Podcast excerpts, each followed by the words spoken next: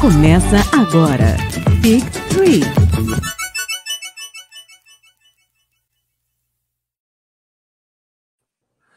Boa noite, gigantes, amigos do Big Tree. Hoje é uma noite especial para nós e hoje nós uh, realmente estamos com um elenco mais do que gigante. E queria começar aqui uh, apresentando o meu colega, o, o, meu mais emocionado aqui de, de, de, todas as lives. Toda vez que precisa de emoção, sempre colocam a gente junto para gravar. Cadu Lopes. Oh, fala, Christian. Boa noite, boa noite todo mundo. Boa noite, Baby, João, Christian. Tem, tem Christian, tem que ter Cadu, cara. É C e C, cara. Não tem jeito, entendeu? Tem Christian, tem Cadu, tem emoção, tem sentimento. É isso aí. Vamos mais um, mais um sabadão aí com a gente. Boa! E aí, pra, e aí para nos acompanhar aqui, para não deixar a gente botar fogo no parquinho, né? A gente trouxe o João, o João que, que, que veio aqui para segurar um pouco a nossa onda. João, seja bem-vindo. Valeu, Christian. Obrigado. Boa noite para você, para o Cadu, para o Baby para todo mundo que está acompanhando a gente. Um prazer imenso. Vamos para mais essa live, trocar uma ideia super legal sobre a NBA, a carreira do Baby e muito mais. E, e ele aqui, vocês já estão vendo, o cara, né, um grande ídolo nacional, um cara que passou por NBA, jogou na seleção brasileira, jogou no Flamengo, jogou no Paulistano, um cara com uma história fantástica, Rafael Baby. A honra é minha, prazer a todos aí, Cadu, Christian, João, é uma honra estar participando. Acho que já estava devendo essa live para vocês já lá atrás. E é uma honra enorme estar aqui com vocês aqui, poder contar um pouco da minha história. E eu acho que vai ser super bacana esse bate-papo aqui.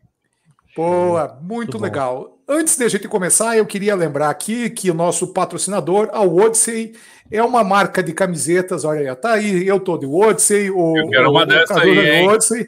Camisa Vou mandar para você. Camisa da firma. Vamos mandar para o Baby algumas, e tem tamanho, inclusive para o Baby, isso é importante. Né? Tem um, tamanho do PP, do oh, mas PP não faz igual aquela que você fez do camp lá, que ficou muito grande. Eu tenho guardado ela que eu vou enquadrar ainda. Tudo quadrado para plastiquinho aqui, ó. Mas assim, eu vou enquadrar, mas não precisa exagerar no tamanho. Eu sei que você se empolga aí, que eu sei que eu tenho 2 e 11, mas eu sou gordo, pô. Muito bem. E, e vale lembrar, né? A Odyssey é patrocinadora do Big Tree e, e você acessando por esse QR Code que você está vendo aqui, você vai poder receber 10% de desconto em todas as compras. E a Odyssey está lançando camisas todas as semanas. Então, uma que eu adoro aqui é essa do Dennis Rodman, né? A máquina maluca de rebote aqui. Então, puxa, o cara fez 28 rebotes e zero pontos. Você tem ideia do que é isso, cara? O cara simplesmente arregaçou na defesa. Mas Ô, Christian, uh... vale lembrar também que o pessoal que está ouvindo a gente pelo Spotify, quando for postado o episódio, vai estar tá na descrição lá o link também para acessar. Bem lembrado, bem lembrado. Tá aí o Cadu para não me deixar esquecer de que nós temos um podcast, não é apenas a live. E, e aí a gente trouxe hoje aqui um ilustríssimo convidado, né? O Rafael Baby. E Baby, eu queria que você começasse contando para a gente aí um pouquinho do começo da tua carreira, porque as pessoas geralmente pensam que, puxa, o cara que chegou na NBA, esse cara jogava basquete desde que ele tinha 5 anos de idade, que, puxa, a família dele inteira de basqueteiro. Então, e no teu caso é um pouquinho diferente, eu queria que você contasse um pouquinho desse pedaço da tua carreira para a gente. Senhores, vou contar com o maior prazer. Boa noite a todos, a todos que estão vendo. É, é, assim, eu eu sou nascido em Curitiba, né? É, nasci, morei em Curitiba até os 5 anos de idade, depois mudei para Londrina. Morei em Londrina, comecei a primeira escolinha com o Colégio Marista. É, morava muito próximo do Colégio Marista, no, no bairro Xangri-Lá. E foi ali a minha primeira bandeja que eu dei no basquete, foi lá. Ah, com os 12 anos eu mudei para o interior de São Paulo.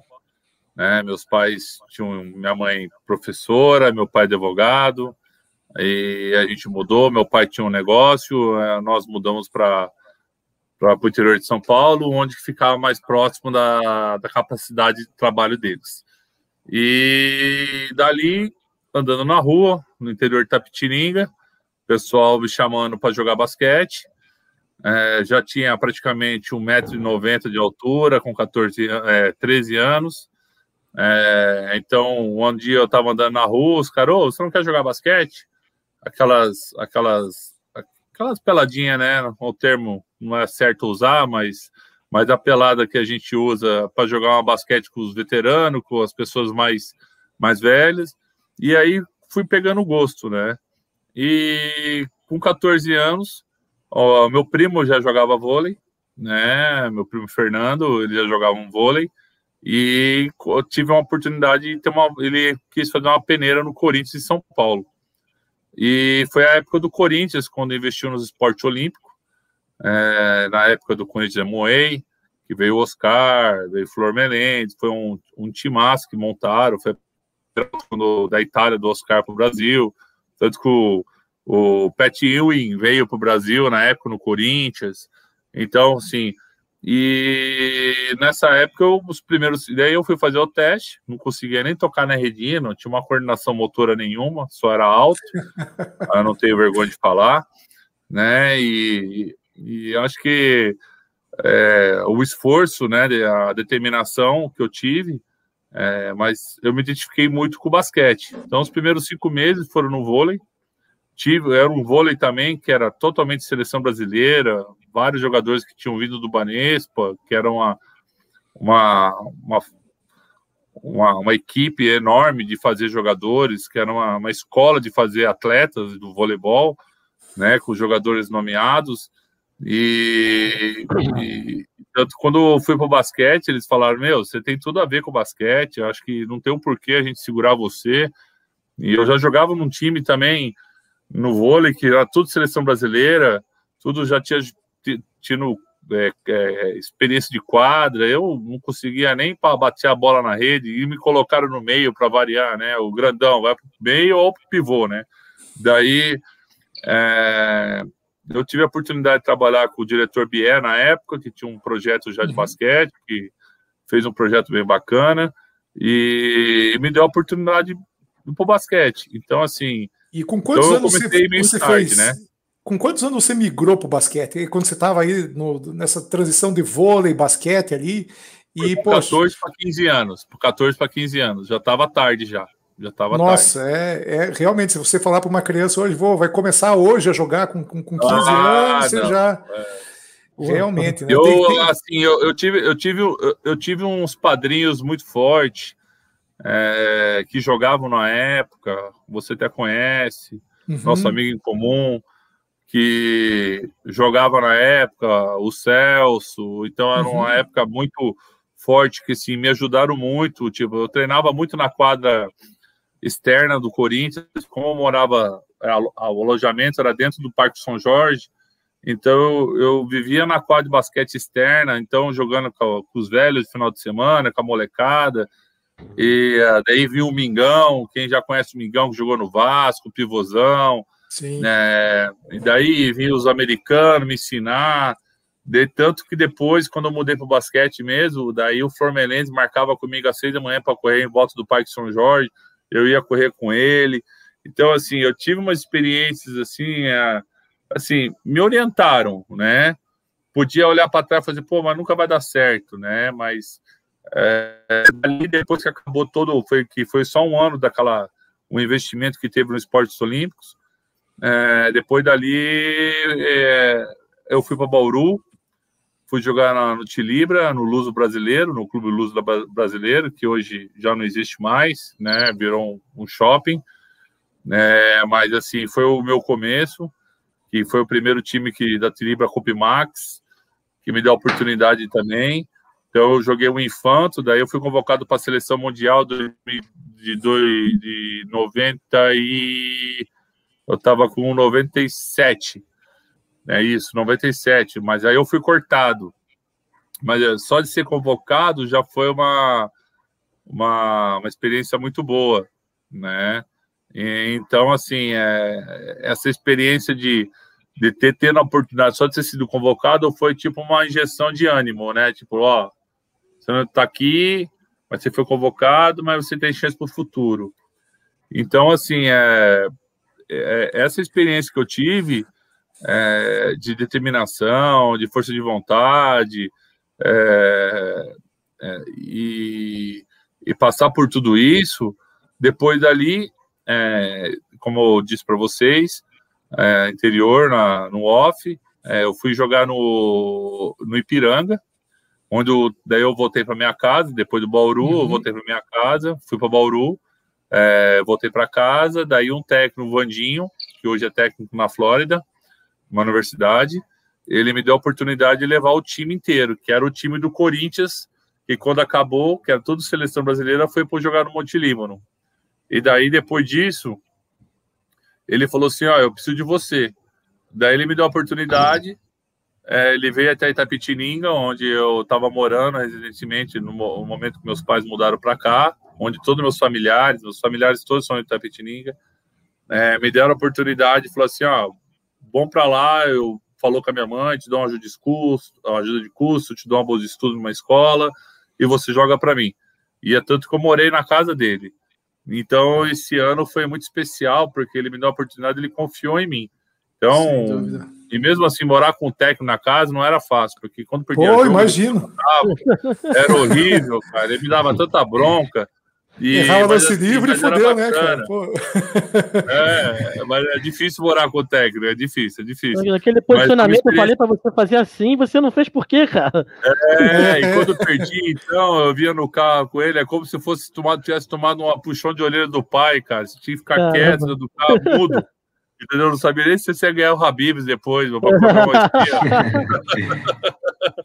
Mas assim, é um cara, um cara que me deu uma oportunidade, um cara abençoado, um cara estudioso. É, tenho muito respeito por ele, pela família dele, a mãe dele que me abraçou dentro da casa. Então, não tenho palavras para falar dele. Então, assim, é, é só elogios. Boa, então, foi a oportunidade que eu tive. Depois dali, eu fui para Rio Preto é, a gente teve a final do que jogava interior com São Paulo, no cadete. É, fomos vice-campeão paulista. Daí teve um quadrangular com o time de, de, Rio Preto, que é o time do Alex, que era o Ribeirão Prudente, que era patrocinado por uma empresa é, como uma construtora. É, a gente jogou um quadrangular, a gente perdeu, ficamos em terceiro. É, daí o time da casa da cidade foi campeão. E depois dali eu vou, daí depois desse ano que eu saí do Ipiranga, eu fui para Rio Preto. Daí tanto fui eu com o Vandinho para Rio Preto. E é, cigano mesmo aí, a Leona Garçom aí tá, Garçom tá falando com cigano. Cigano mesmo. É, a minha vida, a vida do Bíblia não foi fácil. E depois dali é, tive uma experiência de um ano no Rio Preto. Uh, depois eu voltei para o Paulistano que daí o Paulistano montou um time com o Mical. Quem já ouviu falar do Mical, que é um técnico Sim. de São Paulo. O, é... Paulistano foi o Paulistano foi o teu último teu último foi clube antes dos Estados Unidos. Isso, antes para os Estados Unidos. Daí, dali eu, eu joguei com o Mical e foi uma, uma transição, acho que foi uma transição do paulistano. Na época eu não tinha essa visão, né? Mas foi uma transição uh, do juvenil com o adulto. Foi onde eles começaram a começar a montar uma base com, com o adulto. Uhum. E o nosso juvenil era animal, era Fúvio, eu, é, Edu Cavilha, daí tinha o, Amapá, que era um armador sensacional que jogou no cadete. É, meu, assim, vários jogadores que até peço desculpas se não que eu esqueço, mas assim, faz tanto tempo, mas era um time que jogou a e a gente foi campeão. Então a gente jogava o juvenil e via jogava adulto. E quem representava o time do adulto, que era dois jogadores só, que era o Zanon, que já estava aposentado, e era o, o, o Mikal, o Mikal. Não, Mikal uhum. não, o Mikal era o técnico, era o ele hoje ele é ele é assessor de marketing do Flamengo. Oh, meu Deus do céu. Desculpa aí, não tá lembrando o nome dele, mas era o que joga, que jogava, que era um pivô. E então foi um cara que me ajudou bastante na época, me orientou. Então, assim, a gente jogava o juvenil, depois esperava, levantava as pernas e já ia jogar o time do adulto. Então Boa, foi a minha primeira transição. Eu tenho, eu tenho uma. A, gente, a maioria da, das pessoas que, que começam no basquete sempre tem o sonho de jogar nos Estados Unidos, né? E, e aí você foi, né? Você entrou por, pela, por uma talvez pela uma das portas mais difíceis de, de, de, conseguir o sucesso, que você entrou pelo Junior College, foi lá e fez dois anos de Junior College, E, e, é curioso que você, até você contou no, aí no nosso aquecimento aí, que você não falava inglês, né? Quando você, quando você foi para lá e teve que se virar. Conta um pouquinho como foi esse perrengue no começo e como que você conseguiu se adaptar no basquete americano também, porque é muito diferente, né?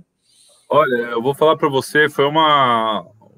Eu não sei, eu acho que às vezes a gente, quando está escrito lá em cima, eu acredito muito nisso, essa energia positiva mas assim, foi um técnico que me viu, foi um amistoso que teve contra o Paulistano, num time americano que veio para o Brasil, e tinha um técnico que me viu jogando. E daí passou esse jogo. O jogo passou, beleza, perdemos, tudo, passou. Deu uns três meses, um, um amigo meu, Edu Cavilha, uh, o pai dele era diretor, ele mandou um vídeo, era cassete ainda, para os Estados Unidos, mostrando o jogo dele para levar o filho dele para os Estados Unidos. Ele já falava inglês, a mãe dele era professor de inglês, tudo era, não é, né? E, e daí ela ele vieram falar comigo que ele estava interessado em mim. E eu jogando contra o time dele. Foi muito engraçado. E daí esse cara veio para o Brasil, que chama Kelly Green. Era técnico da Universidade Arizona Western em Yuma. Então eu fui para Yuma. Para quem não sabe onde é Yuma, no Arizona, é perto da área 51. Eu fui no meio do nada. Então, eu fui para um junior college sem falar inglês, né? Daí, assim, primeiro que eu comprei um livrinho britânico, na, na época eu comprava um livrinho britânico para falar inglês na banca, e eu fui tentando, how are you? Vamos lá.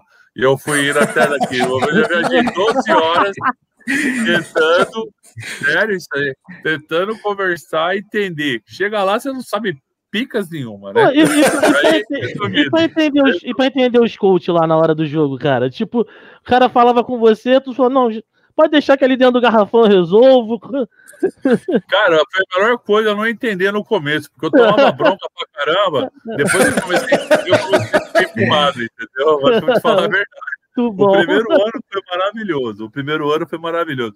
Mas assim, a, quando a minha chegada até o Junior College foi meio assim, meio Vou ter, terminar, contar essa história para vocês, que foi bem bacana. Saí do Brasil, é, eu tinha 100 dólares na carteira, fui fazer o excesso de bagagem, estava com uma mala, e eu paguei já o excesso de bagagem, já deu 25 dólares. Então, já tinha morrido em Guarulhos 25 Nossa. dólares. Caraca. Então, daí, quando eu chego em Los Angeles, para fazer a conexão para poder ir para Yuma, para Arizona, eu estava com fome, né? eu não sabia falar inglês, eu fui para a fila do McDonald's, deixei todo mundo aí na frente, eu falei, eu vou falar lá, o que o cara fala, eu vou repetir.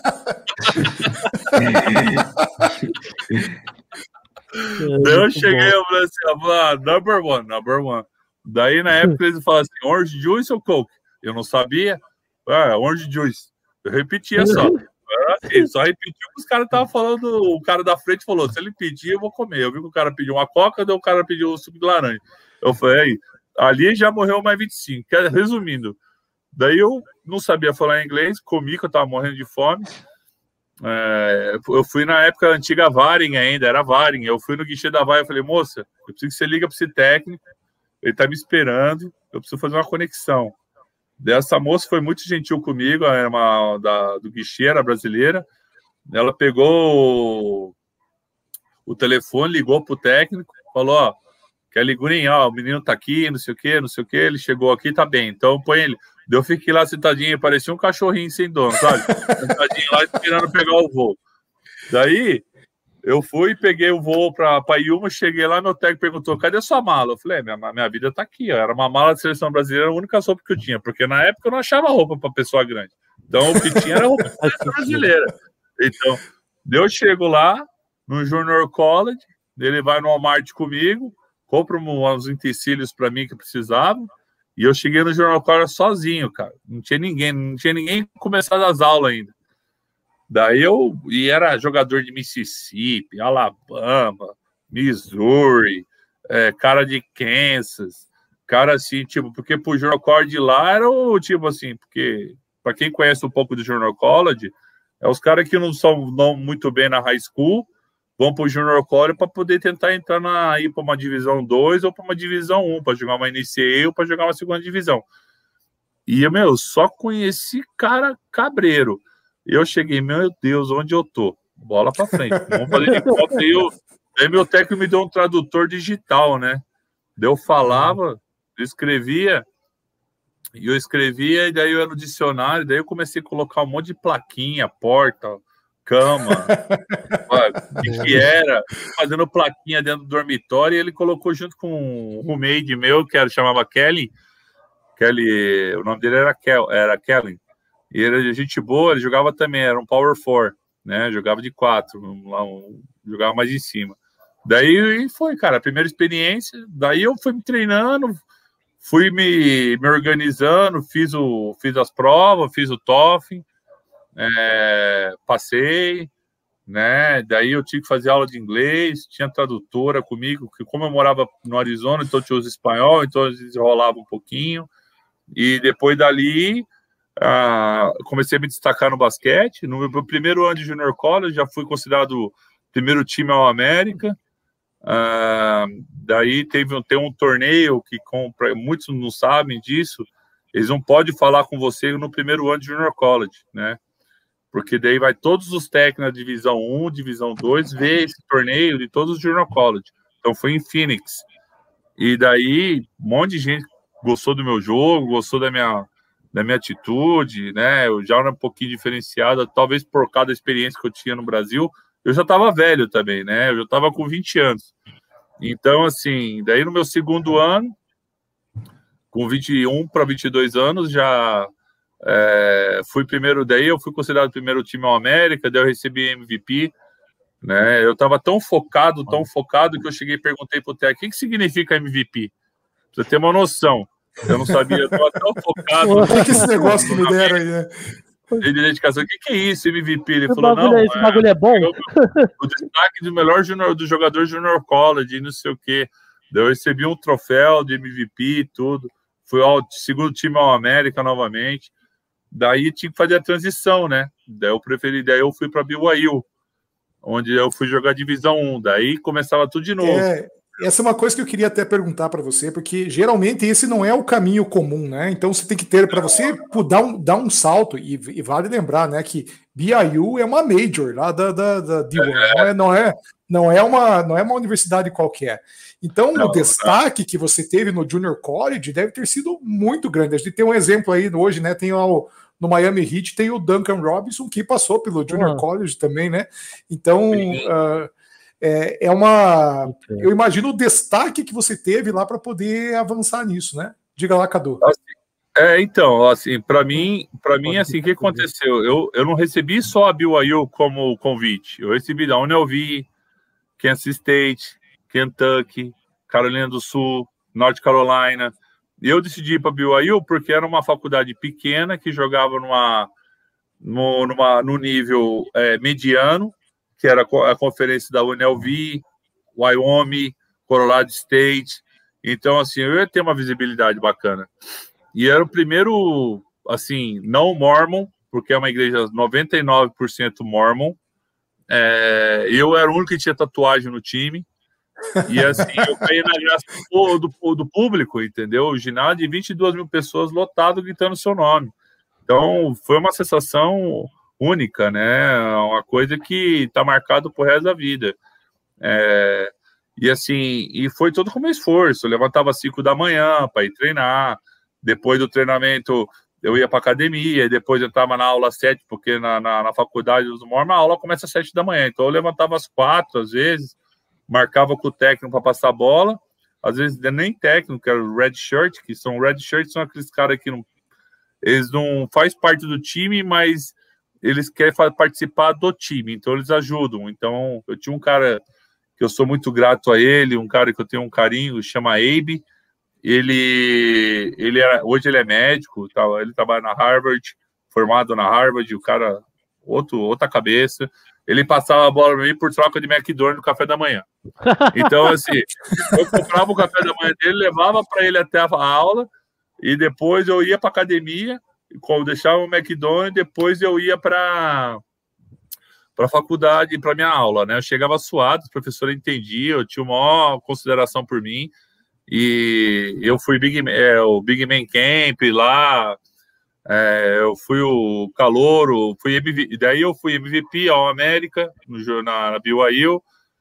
É, eu tive, eu disputei entre o segundo maior pivô do país entre, entre eu e o Michael Okafor como double doubles.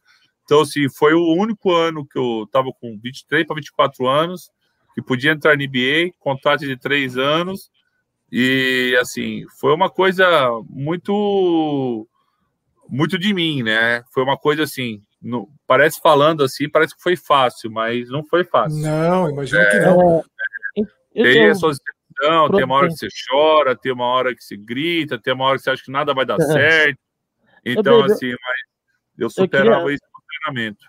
Eu queria saber de você, porque a gente costuma ver, assim, até na live passada a gente estava falando sobre jogadores que vinham da Europa e não conseguiam emplacar o jogo deles na, na NBA e tudo mais, acabavam não rendendo tanto.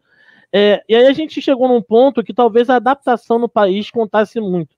Eu queria saber de você, esse tempo seu no Junior College, na NCAA e tudo mais, o quanto isso foi importante para você conseguir ficar bem na NBA, sabe? Se firmar, conseguir ficar o tempo que você ficou. Tipo, isso ajudou muito na adaptação, isso foi muito importante nesse ponto.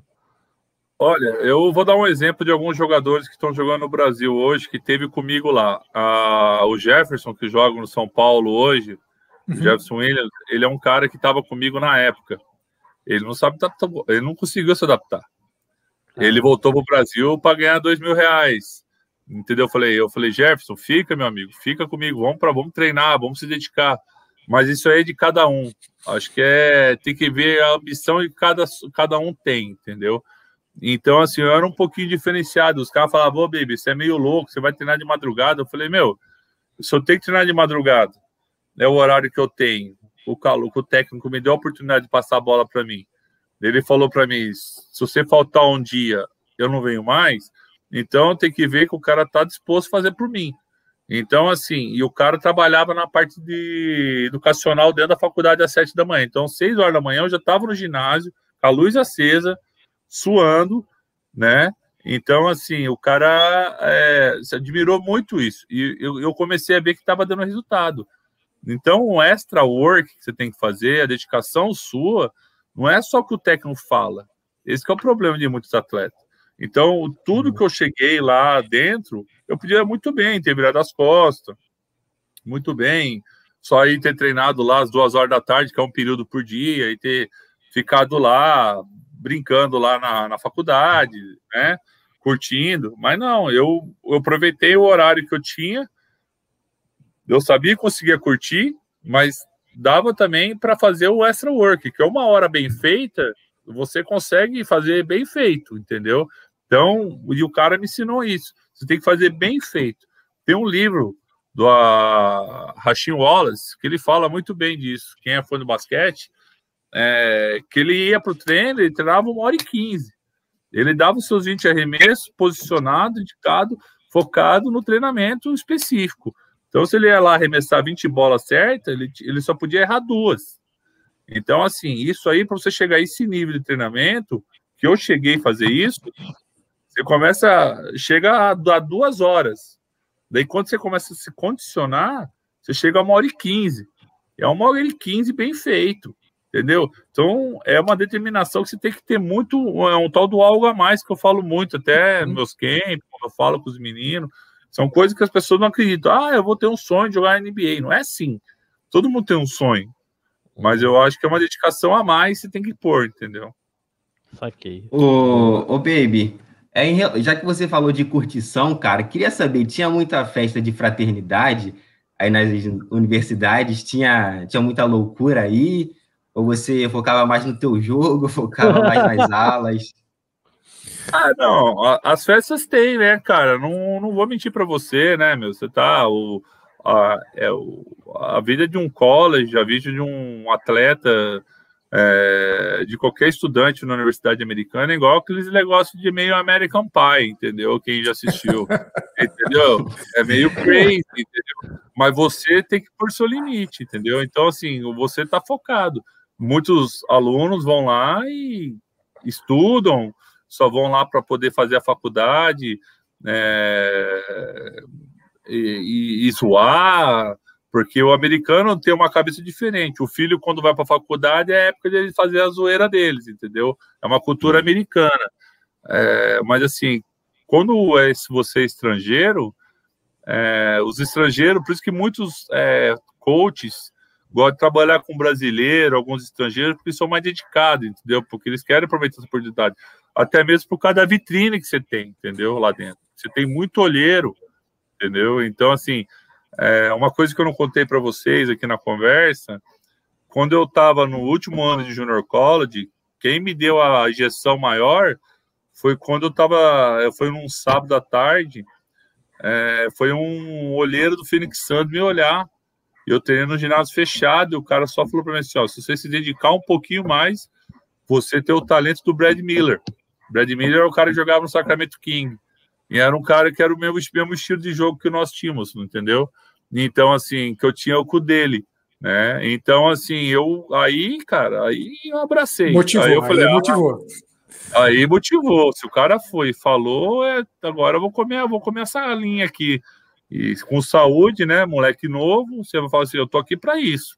Não quero porque eu, eu sempre tive um, um, negócio de mim que meu pai sempre falava, né? Meu pai faleceu ano passado e era um cara que ele falou, sempre dá o seu melhor. Então, eu, eu nunca queria ser tipo aquele cara que ficava tipo, pô, não, ah, se tivesse feito isso hoje, entendeu? Eu devo melhor, minha história foi essa, alguns tá no outro, outro mundo, mas a minha história é essa no meio do esporte, entendeu? A minha conquista foi diferente.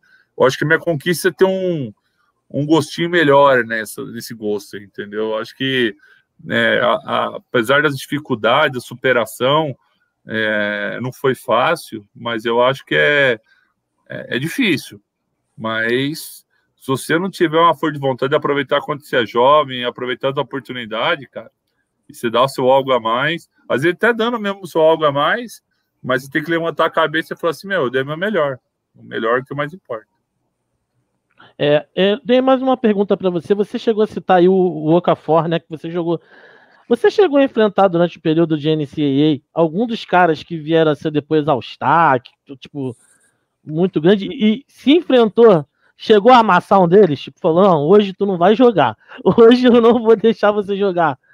Cara, assim, era quando eu joguei na NCAA, o, o meu primeiro torneio da NCAA, primeiro que quando eu fui para BYU, fazia 25 anos que a BYU não classificava para um torneio da NCAA. Pra você ter uma noção. Caramba, Divisão 1. Então, assim, montaram um time comigo, assim, deram, deram, criou um upgrade muito forte no time. O time encaixou, o grupo era porque eles vão muito para missão, né? Então era um time mais ou menos velho, né? Mas não era velho, molecada entre 20 e 22 anos, mas já estava com outros focos, né? E voltaram assim. Então, é, a minha primeira, a primeira experiência foi contra foi a Carolina do Sul que a gente foi para lá e jogamos primeiro. Daí eles vieram para nossa casa, no meu primeiro ano de BYU isso, quando eu saí do Junior College, foi BYU, daí eles vieram para casa. Desde meu segundo ano, eu tive um amistoso contra o Oklahoma State. Daí o segundo jogo do Oklahoma State foi na porque assim você joga é, faz ele faz um overrate né do como você termina o campeonato e você pega dois times da conferências diferente para você ter classificação para jogar para NCAA. Daí o que aconteceu? E a gente jogou contra o Oklahoma lá dentro do Delta Center, que era a época antiga do Delta Center. Uhum. Cara, lá arrebentei. Eu fiz 40 pontos, peguei 18 rebotes. Nossa. Eu só. é, acabei com o jogo. Eu, segundo tempo, fiz 27, 28 pontos. Caramba. Entendeu? Eu parei. Pra você ter uma noção, só tem até uma matéria na ESPN que daí o técnico. Eu peguei mais rebote que o time todo do Oklahoma. O técnico Oklahoma, verdade, o time inteiro. O técnico foi, quando chegou em Oklahoma com o time, foi todo mundo com capacete de futebol americano, foi treinar rebote. É, ali, ali, ali eu dei um passinho para a NBA. Ali eu fiz meu cartão de visita. Ali foi todo aquele trabalho que eu vim fazendo lá de trás, eu passei pelo Corinthians, que eu passei por Rio por Bauru, que eu passei por Rio Preto, que eu passei por Ipiranga, que eu passei por todos os times paulistanos. Foi tudo uma colheita do trabalho que eu fiz, né? Que daí ali, cara, ali eu falei, agora eu vou fazer meu nome. Tanto que quando eu terminei meu último ano de.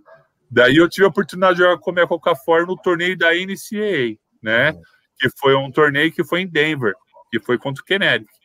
Teve um, um jogo contra o Syracuse, que a gente perdeu na última bola, que era um armador que fez 50 pontos, cara, que agora não vou lembrar o nome dele. É... Não vou lembrar, meu amigo. Me desculpa. Aí teve o outro que foi com o Tomé Cocafor Kennedy, que era um time que estava voando, que era, era, era o Deng, que jogou no Chicago Bulls, Tomé Cocafor. Então, assim, era, era, um time, era um time muito forte. Era um time muito forte. Uh, mas foi uma, foi uma competição legal, foi uma experiência legal jogar dentro do Denver Nuggets, né?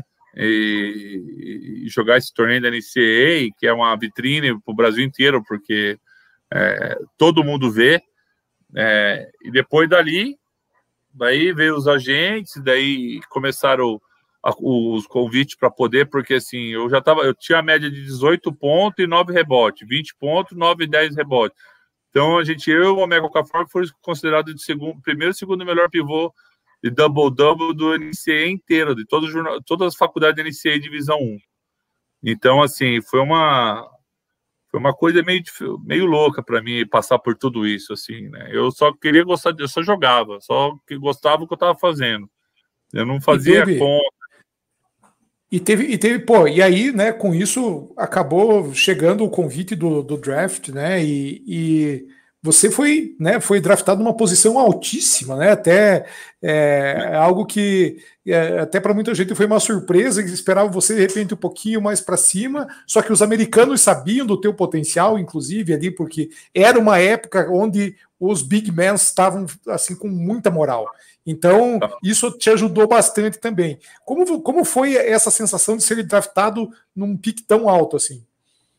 Cara, assim, na primeira vez eu até falo para vocês, meu primeiro treinamento de é falar assim, agora eu, primeiro disse que eu fui fazer um teste com o Big E, que eu, eu fui para um camp chamado PNIL. Quem conhece, PNIL é um dos maiores treinadores de, de, de, de pivô do mundo. É, e foi em Las Vegas. E foi um cara que e lá tinha todos os menores pivôs do mundo que, que estavam lá.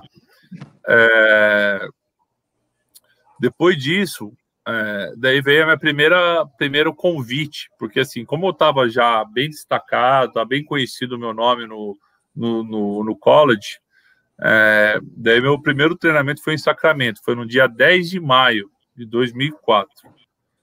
É, eu fiz treinamento lá no Sacramento King. Foi a primeira vez que eu peguei um avião, veio uma limusine com a, com a plaquinha com o seu nome, pegar de patrão, e você indo lá, vai para um hotel, daí você treina, tá lá o diretor, tá lá o dono do time, tá lá o GM, tá lá o técnico, e você se matando com os pivôs de todo o país, um da China, o da Rússia, o armador da, da do Duque, e, e, cara, era, era uma loucura, era é, dois contra dois, e assim, você tinha que mostrar. E depois dali as coisas foram acontecendo. E foi meu primeiro treino. Depois dali eu fui ganhando nome. Daí teve um treinamento, um treino que eu fui convidado, foi lá em Phoenix. E os caras cancelaram em mim. Daí meu agente falou assim: ó, cara, você tá dentro. Se os caras estão cancelando, porque você já tá, você já tá, você já tá incomodando os caras. Eu falei, tudo bem, vamos treinar. Tanto que eu fiz 16 treina, treinos com todos os times da NBA, praticamente. Fui para Nova York, fui para Filadélfia, fui para Seattle. Seattle eu fui duas vezes. Sacramento, fui para Lakers, fui para Miami, fui para Filadélfia, uh, fui para New Orleans. Treinei. Cara, o Seattle Supersonic na época, é, tanto que quando foi a época do draft, que foi em junho, se eu não me engano, é, de 2004 tanto que meus, daí meus pais já vieram para Nova York. Fazia dois anos que eu não via meus pais, três anos que eu não via meus pais. Eles estavam no hotel, a NBA foi lá, pois colocaram eles, mandaram a passagem, tudo. É, e eu, eu, fui duas vezes para a Super Sonic, porque eu tinha o número 14. Fui no Itadias treinar, eles tinham o número 16, e o Itadias também tinha o número 14. Eu achava que eu ia ser pego entre o Itadias e o Serra Supersônico. quando foi no dia do draft, na mesa, do intervalo, é, quando eu fui no Toronto também treinar, eu achava, pô, oitavo. Eu... Deu uma enterrada, era, era o J.R. Smith, era o Darren Williams, eram os caras que estavam, pô, acabaram de jogar em Illinois, estava sendo campeão, vice-campeão da NCAA. Você acha que eu vou. Esses caras não vão me querer, né? Mas como o time do Toronto estava precisando de um pivô, e era uma geração que tinha Shaquille O'Neal para marcar, Alonso Mourning, Kevin Garnett. É... Só gente leve, né? Só tranquilo. E assim, eles estavam muito. E, e, e um ano de 2003, eles tinha uma época para quem não sabe, o Shaquille O'Neal tomava muita falta no meio da quadra. Eles precisavam de um cara mais de físico para poder marcar ele sem fazer falta boba nele, entendeu? E, tipo, não só por ele pro lance livre, ah, vamos parar o cheque assim. Parava aqui, ele ia pro lance livre, porque ele sabia que não, não tinha uma porcentagem muito boa no lance livre.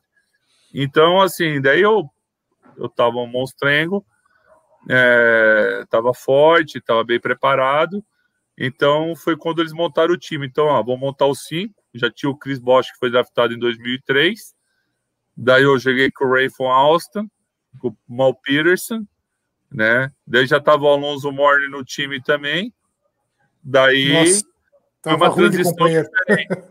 É, mas não foi um time que encaixou. Eles estavam numa transição para fazer o que eles fizeram ah, agora poucas temporadas para ser campeão entendeu? Eles montaram um time, né, para preparar tudo isso. Então, assim, e morar no Canadá é muito caro, né, cara? O imposto é Nossa, é muito caro lá. Quem sabe um pouco, é muito caro morar lá. Então, muito o jogador mesmo americano, assim, quando vai para lá, não quer ficar lá. É, então é difícil. Mas, sim, foi mais esse, essa filosofia do, do diretor do time em me, me contratar que precisava de um cinco mesmo, nato, que marcasse os caras.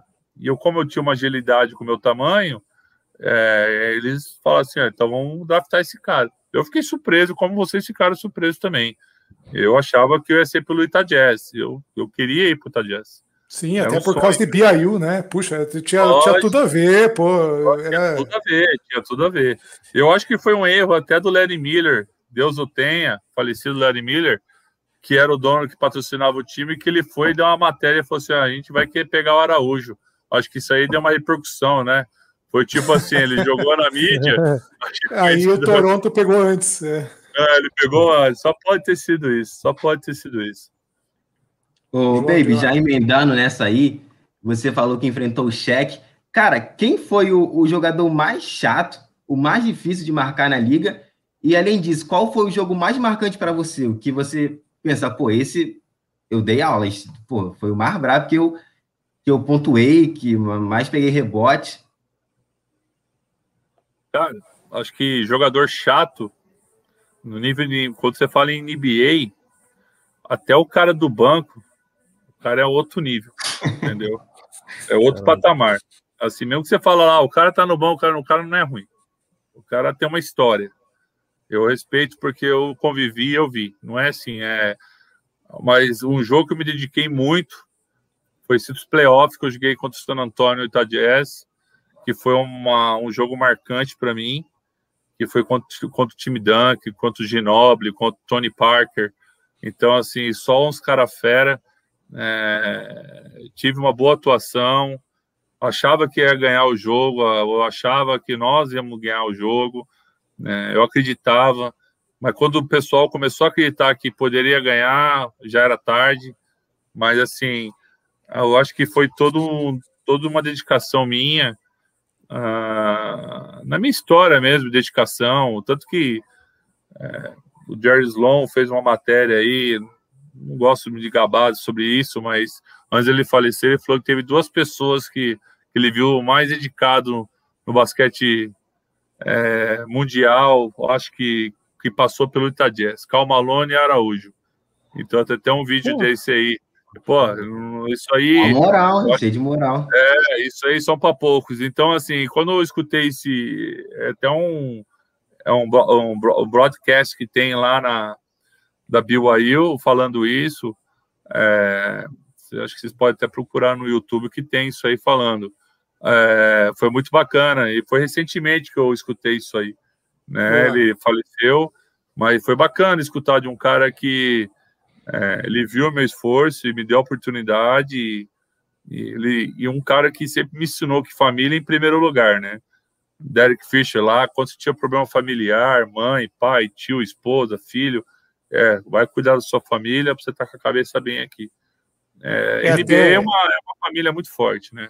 Até nesse ponto, tem uma pergunta que está vindo no chat aqui da Isabela, Isabela, que é a nossa companheira aqui no, no, no, Big Tree, ela perguntou sobre a saúde mental dos atletas, né? Que é uma coisa que é uma pressão muito grande, e aí é algo que é, ela perguntou assim, se existia algum tipo de acompanhamento ou um cuidado naquela época com essa questão da saúde mental, porque a gente vê hoje muitos jogadores sofrendo com depressão, às vezes a gente vê pô, o caso do Kyrie Irving já, já já, já teve que se afastar, e outros jogadores também.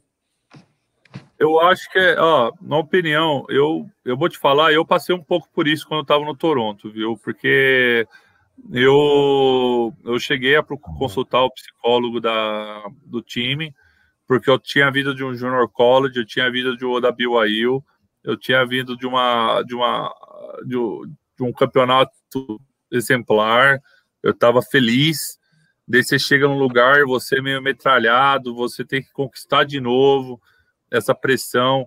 Eu acho que todo atleta passa por isso, entendeu? Eu acho que a única, única força que nós temos ali no final do dia é a família e se dedicar na quadra, né? Eles tentam falar, eles, eles têm a parte de psiquiatria, eles têm a parte de psicólogo. Eu acho que às vezes é, o, o Arve mesmo aí, que que entrou uma depressão, pode ter sido porque teve um chegou no patamar de um status, não conseguiu manter, é normal, nenhum atleta é robô, eu acho que acontece mesmo, daí sai um pouco de, de visibilidade, mas assim, é, é, difícil, cara, é difícil, é difícil, é complicado, é um, é um esporte que, para você se manter ali 12, 13 anos, você tem que ter muita cabeça, é, a média de um atleta na NBA, acho que não sei se vocês sabem, é uma média de três anos. Uma média de uma NFL é dois anos. Então, uhum. assim, é, um, é uma é, é um muito glamour muito rápido, passa muito rápido, entendeu? De repente já em 2005 já vinha mais 29 jogadores sendo contratados, em 2006 era mais 29 contratado garantido. Então, a pressão muito forte é, em cima do atleta psicologicamente. Quer dizer, quando você vê um atleta treinando é, nas férias, eu estou de férias, o cara não está de férias. O cara não está de férias. O cara está tá treinando, para ser melhor ainda do que ele vê. Você vê o cara batendo bola, fazendo o que ele faz, ele está treinando. Ele tira um mês, entendeu? Mas o cara tá lá, igual eu. Eu treinava em Santa Bárbara, cara. Eu gastava, ficava quatro meses quando eu estava no Toronto, ficava quatro meses treinando com um personal, né? Que ficava quatro meses treinando com ele para melhorar meu físico, para ficar mais ágil, para pular melhor, para poder ficar com mais habilidade, para poder correr melhor, para ter um fôlego melhor. Daí ia treinar para o ginásio e voltava para casa. Quer dizer, era um investimento que eu tirava do bolso, entendeu? Sim. E daí, assim, não, é, poucos sabem que os atletas fazem isso. Então, assim, eu tinha que correr atrás, entendeu? É, então, assim, é, quando eu voltei para o Brasil aqui, o pessoal ficava assustado comigo mesmo, né? Porque tava um monstro, né, meu? Era outro tipo de jogo para mim, né? É. Mas assim, mas é uma experiência, é, é uma pergunta interessante porque é, o, é, tem esse acompanhamento, sim. Tem, todos têm. Eu acho que todo mundo procura, todos passam. O atleta não é. Você é um atleta, você tem visibilidade. É, eu imagino, vamos, vamos dar um exemplo. É, um atleta que joga no Corinthians, futebol, entendeu? O cara que tem uma pressão de uma torcida, o cara que tem a pressão da, do, do porteiro, que não está jogando bem, está sendo xingado na mídia, a mãe escutando, a avó escutando. É complicado, cara. É complicado. É complicado. Ainda bem hoje que a gente, né, o esporte não está com público, só dando um exemplo do futebol, mas assim, é mais ou menos o mesmo caso, entendeu? Porque às vezes a pessoa não entende, o cara é um ser humano também, o cara é um pai de família, o cara se dedica, o cara Sim. tem uma história, é, a cobrança é normal de um fã, mas às vezes, mas o fã americano é diferente de um fã brasileiro, entendeu? É outra coisa. Ô, Baby, você falou aí de, de diferença, né? É, eu vou aproveitar e vou perguntar, você jogou na Europa, jogou no Brasil, jogou na NBA, quais são as diferenças no estilo de jogo, assim, que fazem a NBA ser essa potência, assim? O que que lá tem de diferente que faz ser de fato a, a maior liga, sabe? No estilo de jogo, assim, o que que você via que você falava como pivô? Pô, aqui é mais pesado, ou aqui o jogo é um pouco mais tranquilo, não sei. Olha, assim, eu na NBA eu, eu podia, eu tive um contato com o Minnesota quando entrou o Kevin Love, é, ele quando ele tinha acabado de ser draftado o general manager, o diretor do time que me draftou no Toronto Raptors, me levou para Minnesota. Eu tive que fazer uma cirurgia no meu joelho. E eu falei para ele, eu fui honesto com ele, eu falei para o técnico com ele numa reunião particular, eu falei assim, eu não tenho condição de render, não adianta vocês querem contar comigo, eu preciso fazer essa cirurgia. Daí eu recebi uma proposta ir para a Rússia. Mas daí foi a primeira crise lombar, né? O nível da NBA é muito forte. Os meninos de 20 anos hoje, 19 anos, já estão entrando na NBA. Os moleques já são treinados para estar tá lá. Então você já vem treinando lá de trás. Entendeu? Eu comecei com 14 anos, eu, eu me considero um, uma pessoa iluminada e ser uma referência para uma história de muitas crianças, imagino. Mas assim, eu fui iluminado pela minha determinação e minha dedicação. Mas é difícil, cara. Você vê muito cara bom de bola jogando bola. E você vê que o, livro, o nível lituânio, os caras da Alemanha, caras são muito bons de bola também. Então, assim, é, é, é muito amplo, é muito amplo a, a, a oportunidade para você chegar lá, para você manter lá, entendeu? É, principalmente armador. Vejo o Raulzinho aí que está indo bem, um cara que, que foi devagarzinho comendo pelas beiradas, foi crescendo, foi tendo essa oportunidade, foi se dedicando, foi evoluindo, agora está com tempo de quadra, pegou ritmo, pegou confiança, né? Um jogador que, que está destacando, está com uma média boa, mas é uma posição, é uma posição forte, é difícil, cara, é muito difícil, cara. Eu for, e olha quem tá e olha quem tá no time dele, né? Ele tá dividindo o minuto com, com o Westbrook e com o Bradley Bill, né, cara? Então, porra, é... Mas, Christian, é, ele, ele, vamos ele, ser honesto quando você disputa com o Westbrook, fica fácil, porque o Raulzinho é muito melhor que o Westbrook. Isso aí a gente já sabe, todo mundo tá de acordo aqui. É né? verdade, é verdade. É, é, mas assim, é, eu acho assim, na minha geração, cara, eu, eu tinha que marcar o Allen Armstrong. Eu tinha que marcar Kobe. Caramba, cara, é. Entendeu? Imagina se dobrar no Allen Armstrong liso do jeito que era. Entendeu? Vamos dobrar no Arnas. Eu tinha que, meu, eu tinha que treinar borrachinho o dia inteiro para ficar com a perna forte, para poder ficar rápido, ágil, entendeu? E, e, nem com energético, nem tomando café eu conseguia chegar perto do cara, entendeu? É outro tipo de basquete, entendeu? Rafe Alce, que foi o cara que desenvolveu o One, jogou comigo no Toronto Raptors. Como eu marcava esse cara? E o técnico dando bronco, você fala, meu, como se... só se eu parasse o cara na maldade, mas não funciona assim, entendeu? É. É, então, é, é, outro nível de esporte. Então, assim, quando eu fui para a Rússia, eu fui jogar no time Spartak. E, e foi, um, foi uma experiência, mas era um time um pouco, pouco recurso financeiro, um time que estava começando, pagava bem, mas depois, tipo, a gente não, não, conseguiu encaixar contra todos os americanos, mais com os russos lá. Não, foi um time meio montado aos, aos 45 segundos do tempo. E depois eu fui para a China, fui jogar em Shanghai, né, no, no Dragons. Também cheguei lá também, o chinês também olhou para mim e falou assim: ah, você parece um jogador de Hollywood. Eu falei assim: meu, não, sou jogador de basquete. Se nem contato com vocês, eu vim para cá, não vem diminuir meu salário, não. Já conheço a história de vocês. Daí eu falei: ó, volto para cá. Daí foi quando eu voltei para o Brasil em 2009. Foi quando eu vim para o Flamengo. Né? Eu falei: ah, não, vou contigo ah, vou lá no perrengue, vamos, vamos crescer. E o time do Flamengo também desse ano era um time sensacional, né? O banco e o. Era, tanto o banco como o titular, titular e o banco era, era dois times que seriam praticamente os que ia ser final do NBB. Ô, Baby, ainda sobre NBA, você tava naquele jogo mágico que o Kobe fez 81 pontos. Você não jogou, mágico, né? Você... Mágico, pra, mágico pra quem tava do lado do Kobe, né, cara? pra quem É, tava do outro beleza. lado não deve ter sido legal, não. É verdade. Você não, você não jogou porque você estava lesionado, né? Mas você estava ali no banco acompanhando. Você já, já falou isso Tava, antes da tava, tava entrevista. assim. E, cara, como é que foi ver ele de camarote? O Kobe meteu 81 pontos. Olha, não foi por falta de vontade do time. A gente, a gente dobrou na defesa. A gente empurrou na defesa. Quando empurra o armador, passa por meio para poder chegar mais próximo do cara. A gente marcou individual, marcamos uma zona mista. Teve que foi feito de tudo. Mas chegou uma hora, cara. O cara tava metendo a bola, igual o Curry arremessa hoje, quase no meio da quadra. Ele já tava fazendo isso naquela época. Tava em chamas. Ele tava on fire. Ele tava on fire. Não dava pra parar ele, cara. Ele tava fazendo umas bolas absurdas. Acho que o legado dele, a história dele, ele tava fazendo bem feita mesmo aqui no mundo do esporte, no mundo do basquetebol, da NBA mesmo. Não é à toa que ele é um cara extraordinário, né?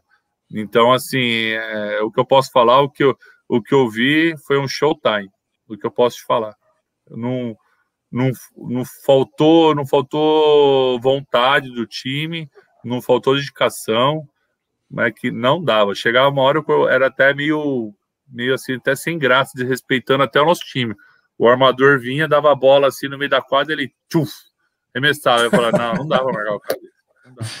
Na época, na época desse, não tinha, era pouco jogador que arremessava a bola de fora, quase assim, a dois, três passos por fora da linha de três pontos né? Daí depois que começou esse negócio aí do Curry, que veio o Gold State, Viu, veio, é. É. é. Então assim, era poucos que faziam, que tinha essa esse dom aí. Então o cara foi diferenciado mesmo. O cara, o cara é um, um deus, um deus do É. basquetebol. Foda. É, Baby, eu queria saber agora de você, aproveitando aí que você falou, né, que uma mudança do, do estilo de jogo. É, para você hoje, vendo assim a NBA, vendo a liga, qual é o papel do pivô hoje? Porque você vem de uma época onde os caras, os cinco eram muito importantes, né? Todo time tinha que ter um cinco grande. Tanto que você disse, Toronto pegou você, é, depois Utah, aí tem Shaq, Garnett, Duncan, que é aquela galera que de garrafão. Jermaine É, Jermaine O'Neal, pô, pode crer. Ah, então, assim, e aí a gente passa por um processo que até três anos atrás o pivô ele pegava rebote para mandar para trás, né? Era rebote para mandar para alguém arremessar de três, que é aquela loucura do Golden State que, que os caras chutam de olho fechado no meio da quadra, a bola tá caindo. E aí hoje, assim, no meu ponto de vista, alterou mais um de novo, né? Não tá mais essa chuva de bola de três. Como é que você vê hoje o pivô, assim, a sua posição no jogo? Assim, já na minha época, quando eu entrei, você tinha que saber arremessar pivô, tinha que arremessar de curta distância, entendeu? Então, assim, você tinha que saber arremessar, fazer um pick and roll, um, um pick and pop, que é no pique entra, abre para poder arremessar, uma assistência do armador. Então, assim, é, você, sabe, tinha que saber arremessar. Então, com, com essa, essa família Gold State aí, com esse tipo de, da, da, dos últimos, os jogadores aí, é, acredito muito do fora do controle da bola de longe. Mas, assim, quando chega num playoff, quando chega na, no vamos ver mesmo, você pode ver ah. que o LeBron James vai para onde? Vai para baixo do garrafão. Vai pro pivôzinho lá jogar o feijão, entendeu? Para garantir a bola de segurança. Então, assim, então, hoje, assim, é difícil deixar. Você vê todos os pivôs chutando, você vê o time do Dallas Mavericks, tem os, os caras de 2 e 16 arremessando de fora. Tem o próprio Jokic do Denver Nuggets. Jokic, pô, é, mata a bola é, de três. É, então. É, então, é uma coisa que, assim, é um... Eu, eu chamo muito esse nome de recurso. Você tem que ter. Mas você não pode perder esse conteúdo que você tem. Porque quando chega na hora dos playoffs, é outro tipo de jogo o jogo já fica mais agressivo. Você pode ver aí que tem algum jogador que joga aí, vai manter a temporada para ficar em terceiro, segundo, quarto, quinto, dá para manter ali, já sabe que o time vai. Daí chega na hora do playoff, o jogo muda. Daí é mais contato, o jogo já vira outro, joga no pivô, joga da, da, do beat match, que falam, né? Que é o armador contra o lateral, e daí já vai arma, o lateral para cima do armador. Então você vê que todo mundo volta, no, resumindo, volta no recurso do pivô, né? É assim, eu acredito muito nisso, entendeu? Porque assim, você tem que saber jogar de pivô, tanto que todos é, jogadores da NBA sabem fazer pelo menos um ganchinho, Sim. sabe fazer armador, lateral, pivô, power four, tirando os pivôs que são mais a função mesmo, que quando pega a bola joga lá dentro, quando recebe fácil, mas assim, sabe jogar de costa, entendeu? E, e, é o, e, eu acredito muito nesse jogo. Eu acredito muito na filosofia do Itajese, né? Você pode ver que no final do dia a bolinha vai lá dentro e a bolinha de segurança é a bolinha de segurança. É, é bo... no, no, fim ele acaba voltando, né? É o que você disse, né? É, o LeBron, os caras eles pegam, chutam de três de jogo, mas aí chega no playoff. Tem que acertar a bola. Onde é que ele é 90%? Ah, é dentro do é garrafão, dentro. ali dentro. Então é. vai para lá e tenta. Vai pra, é. Como diz na linguagem de basquetebol, vai para arroz e feijão. Arroz e feijão é onde? Vai pro médio. O cara, o cara é um monstro. Eu vou por cima do cara, jogo ali faço a bola de segurança. Garanto dois pontinhos, vou para o ataque, daí vai, pega confiança. Não, não dá para viver só de bola dos três. É, não, cara.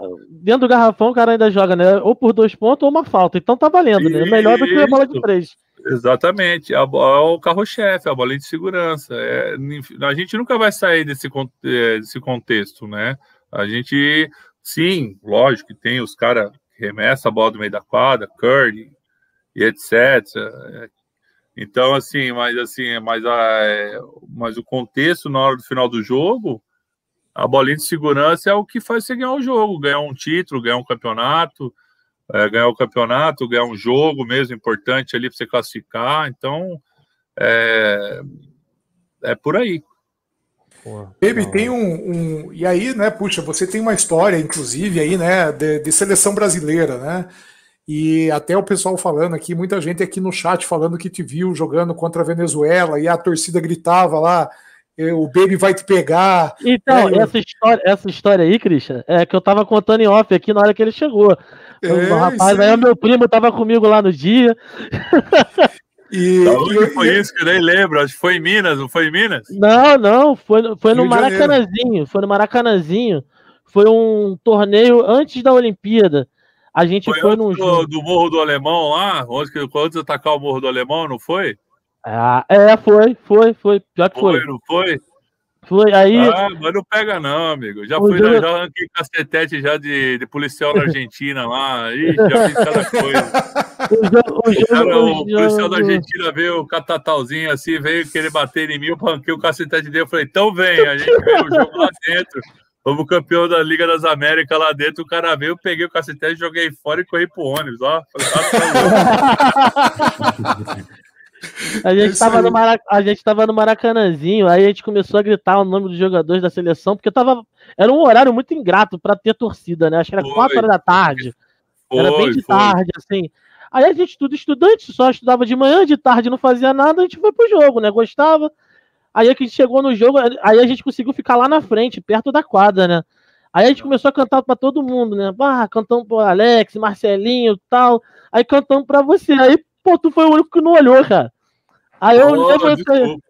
Aí tu, eu, eu lembro. Muito focado pro jogo, eu, eu, eu, eu, eu fico, ficava centrado ali, meu. Aí na hora que o pessoal sentou, eu levantei gritando, pô, baby, olha pra cá, estamos gritando teu nome. Aí, pô, quando eu falei, eu gritei, eu falei, fiz merda, porque o maluco tem 2 metros e 11, é grande pra caramba. Pra atravessar dali pra onde eu tava no banco era rapidinho, gente. Não tinha nada. Era rapidinho. Era rapidinho. Quando ele olhou pra trás, ele pô, mandou um colher. Eu falei, foi pra mim, porra, lá conseguimos. Ah, imagina, imagina. Eu sou do bem pra caramba. Ih, já teve é, cada história cara. do basquetebol, cara. Ixi.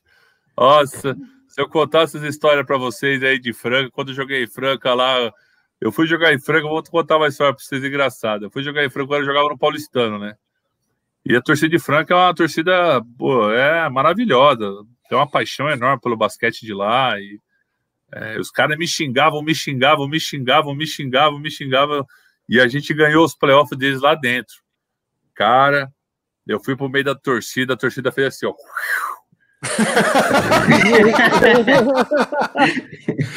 Aí no ano seguinte eles me contrataram. Muito bom, cara. O, o João tem uma pergunta do Flamengo coisa aí. de esporte, coisa de esporte. Mas não era nada de bater ir lá, nada. Era tipo assim, é porque você vai caindo na pilha, né, cara? Adrenalina ali, você tomando aquela coisa. E jogar em Franca é difícil. Eu vi algumas pessoas entrando no chat aí de Franca. Foi, foi uma, uma honra jogar com o Hélio Rubens, com o Elinho.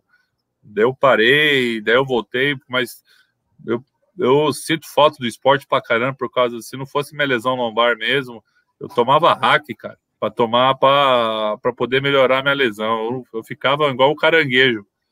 Então Nossa. chegou uma hora, eu falei, se eu não parasse, eu ia ficar na cadeira de roda, entendeu? Então foi uma decisão muito difícil para mim, e, e, novo ainda, né? Eu tô com 40 anos ainda hoje. Fiz 40 ano passado, né? Eu vou fazer 41, então é, Dava então pra estar é... jogando, né, Baby? Tem muita Hã? gente. De... Dava pra estar jogando, né? Se tivesse dava bem de saúde. Dava, lógico que dava pra estar brincando. Mas assim, aí, aí, aí é um porém que eu vou até pôr para vocês, que é uma coisa da nossa cultura, né? Se eu tivesse. Se o time tivesse um pouco de visão, eu podia estar treinando com um time que fala assim: não, Baby, vou cuidar de você aqui, vou dar uma estrutura para você, eu vou, vou fortalecer você, vou, você entra aí cinco minutos joga 10 por jogo, fica você de referência, mas ninguém, ninguém infelizmente, quer. o país demorou, demorou para chegar. Está começando a chegar agora isso para cá, entendeu? Então, assim, infelizmente é uma coisa que acho que lá na frente eles vão dar um pouco de valor aos atletas, porque é, jogar basquete é muita intensidade, é muito vai e volta, vai e volta, vai e volta, vai e volta. Assim, são poucos caras que entram. E às vezes, assim, eu vejo ex-jogadores aí que não que não tem, não, não tem nenhuma casa, velho. Não tem nenhum, é. não conseguiu terminar uma faculdade. Eu vim de uma geração que as meninas da seleção olímpica do vôlei, eu posso falar para vocês que não tinha nem o segundo grau. Então, assim, começar a vida depois dos 40 é difícil, cara. É difícil. É complicado. Então, assim, é, é, com poucos atletas que têm a oportunidade. Então, é meio por cento do que é do Brasil mesmo que ganha aqui e depois vai fazer o quê? Entendeu? Às vezes o cara vai lá e né, investe alguma coisa errada, dá errado. Então, assim, é complicado, é complicado. Baby, tem um momento curioso da sua carreira. Tem um momento curioso da sua carreira que já, já era que você atuava pelo Flamengo, cara que foi o jogo da Liga das Américas em 2011. Vocês foram jogar lá no Equador. E você foi enterrar, cara. Você foi enterrar com uma intensidade que a tabela simplesmente quebrou. E, cara, como é que foi? Como é que foi a repercussão ali? O, o, o que que os companheiros falaram? O que que o time adversário falou? Porque simplesmente a torcida foi loucura, cara. A parada quebrar a tabela. Não, foi assim, é, cara, eu, eu recebi praticamente, fui fazer um, um corta-luz com Marcelinho, ele passou a bola meio por cima, assim, meio balão. É, eu peguei a bola e eu falei, ah, vou trazer no peito, né? E eu sempre gostei de enterrar assim, para bater a mão na tabela. Mas quando eu enterrei, eu só escutei o puf. Esse puf, falei, quebrou a tabela. Eu falei, alguma coisa aconteceu, eu só saí meio de lado, assim. Eu nem acreditei, todo mundo ficou meio em choque no começo né? Porque o jogo veio, todo mundo meio paralisou, assim, ninguém entendeu nada que estava acontecendo, até se o pessoal da arquibancada, ninguém entendeu. Daí tiveram que parar o jogo, o jogo estava empatado, era o último jogo, era o time da casa. Daí pararam o jogo, trocaram a tabela e ganhamos o jogo dos caras lá dentro. Entendeu? Isso foi importante. Baby, mas tem a um. Mas a sensação é animal, eu tenho, eu tenho ouvido até hoje. Pô, é, esse momento, momento lindo. Baby, a gente está é, tá encaminhando para o final, mas antes eu queria que você falasse um pouquinho do teu projeto social, que é, é, é para mim um grande exemplo que você que você carrega do, do teu Instituto Baby, né, da escolinha que você já, já, já investiu. Conta um pouquinho aí do, desse, dessa responsabilidade que você tem de é, trazer os jovens para uma vida melhor através do esporte. Então, quando eu voltei para o Brasil, eu, é, quando finalizei minha carreira, assim, definitiva, eu falei, agora eu vou focar um pouquinho umas coisas pessoais, e daí eu comecei, eu fui mudar na Baixada Santista, eu comecei um projeto em São Vicente, um projeto no Instituto lá. Mas foi difícil, né? Fui bater na porta de uma prefeitura, pedi eu estava em São Vicente, peguei no ginásio Dondinho, e eu comecei a trabalhar com essa parte de inclusão. Para mim é inclusão. É tirar a molecada da rua, dar um uniforme para eles, levantar a self-estima dele, é, o ego deles, né? É, dar uma blusa, fazer eles participarem. Então eu cobrava um pouco meio filosofia americana, né? É, nota na escola, né? Daí eu corri atrás de dar uma fruta para os meninos, daí eu comecei a perceber que o moleque nunca tinha comido uma maçã, uma pocã. Eu falei, Nossa. não acredito, a gente vive no Brasil, você começa a ver um negócio desse, você fala, meu Deus do céu. Daí eu comecei a tirar muito dinheiro do bolso, comecei a fazer, levei os meninos para o Jogo das Estrelas, fiz eventos lá com parceiros lá na, na, em São Vicente, com né, na época que eu tive lá no Tumiaru, no clube, eu trouxe o pessoal, conversei com o pessoal do Pinheiros, trouxe eles para fazer um amistoso, para eles sentirem o nível, porque eu falei assim, eu não vou fazer amistoso com os moleques, com moleques inferiores. Vou pôr com os melhores, para daí eles valorizar o quanto eles têm que melhorar. Pode ser uma, uma loucura da minha parte, mas não era para desmoralizar o menino. Era para ele ver o nível que eles estavam podia para poder evoluir para chegar lá, para eles verem que eles não estavam tão longe, entendeu? Era só se dedicar, que é isso que eu sempre falo. Então, assim, é... e foi construindo, né? Foi construindo um projeto. Daí, com as, a mudança de prefeito, as coisas, daí vem a parte política. Daí eu fui encerrando a minha história lá em São Vicente, mas pretendo voltar futuramente, né? Tive, eu trabalhei com a escolinha da, da NBA também, tive uma oportunidade, é, foi bacana, é, mas com a pandemia tivemos que encerrar. Mas assim, mas agora é dar continuidade nessa história, nesse, nesse legado que eu fiz. Foi super bacana, teve uma mídia nacional bacana. É, e voltar. Eu acho que assim, você tem que dar a cara a tapa, cara. É. Mas agora voltar diferente, agora voltar com uma maturidade diferente. O cartão de visita foi feito, agora, agora é, é tentar entrar de uma outra forma agora, né? Então, tô com os projetos novos para frente. Então, futuramente, se Deus quiser, aí eu eu pretendo retornar o projeto em São Vicente de uma forma diferente agora, com uh, outros requisitos agora. Boa. Legal. Bom, Baby, eu, eu quero agradecer muito esse, esse papo fantástico, divertidíssimo aqui. Ah, foi bacana meu, demais. Meu muito obrigado para você. Eu realmente é, é, a gente, cada vez que eu, eu, eu, já escutei a tua história umas 10 vezes, eu acho, e cada vez que eu escuto a tua história, sempre tem uma coisa mais legal para ouvir, você sempre conta um detalhe a mais. Então, uh, nós só temos que agradecer, cara, porque você é fantástico pela tua simpatia, pela, pela forma que você uh, lida com os fãs. Eu que agradeço. E assim, é, eu, eu acho assim, eu acho que falta um pouco disso mais para os atletas, né? Porque ninguém sabe muito bem da minha história é, de fundo. Então, assim, uhum. eu, eu, que fico grato pela oportunidade de vocês, é, de a gente articular e quem sabe numa próxima aí tiver algumas dúvidas. É Boa. É uma honra poder participar com vocês aí. Somos da família, Boa. tamo junto. Boa. Queria agradecer para o pessoal que estava aí no, no chat conosco, é, a Leona, o Rômulo, a Márcia Lopes, o Umbelino. Alô, mãe! Né? Umbelino, a Paola, o Mogli, né? O Mogli aí, nosso mega fã de Utah Jazz. A, a Ana Carolina, que estava de aniversário, pediu para você mandar parabéns para ela aí, baby. Parabéns, Ana Carolina. Felicidades, muita saúde, muita paz. Se cuida aí, hein? Usa máscara e álcool gel.